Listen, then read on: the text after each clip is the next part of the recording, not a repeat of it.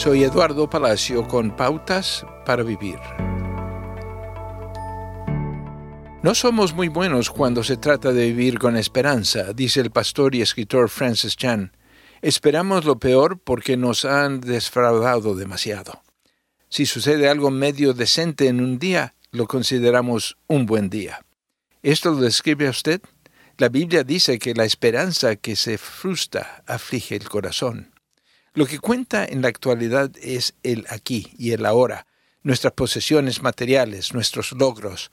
Pensamos que las personas amadas que nos rodean están para darnos esperanza, pero nunca fueron diseñadas para ser proveedores de lo que la Biblia llama la esperanza que no defrauda. Dios y lo que ha hecho por nosotros es la verdadera fuente de esperanza para esta vida. El apóstol Pablo lo explicó claramente.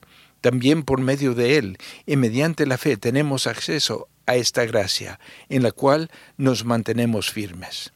Así que nos regocijamos en la esperanza de alcanzar la gloria de Dios. El problema, según Francis Chan, es que la esperanza en la gloria de Dios no ancla nuestras almas. ¿En qué está poniendo su esperanza para el futuro? ¿Está su alma anclada en la esperanza en Dios y su gloria o en algo mucho menos, que finalmente le puede ser arrebatado? La esperanza firme que no defrauda se encuentra hoy en Cristo.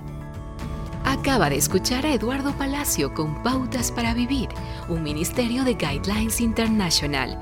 Permita que esta estación de radio sepa cómo el programa le ha ayudado. Acompáñenos en la próxima emisión de Pautas para Vivir.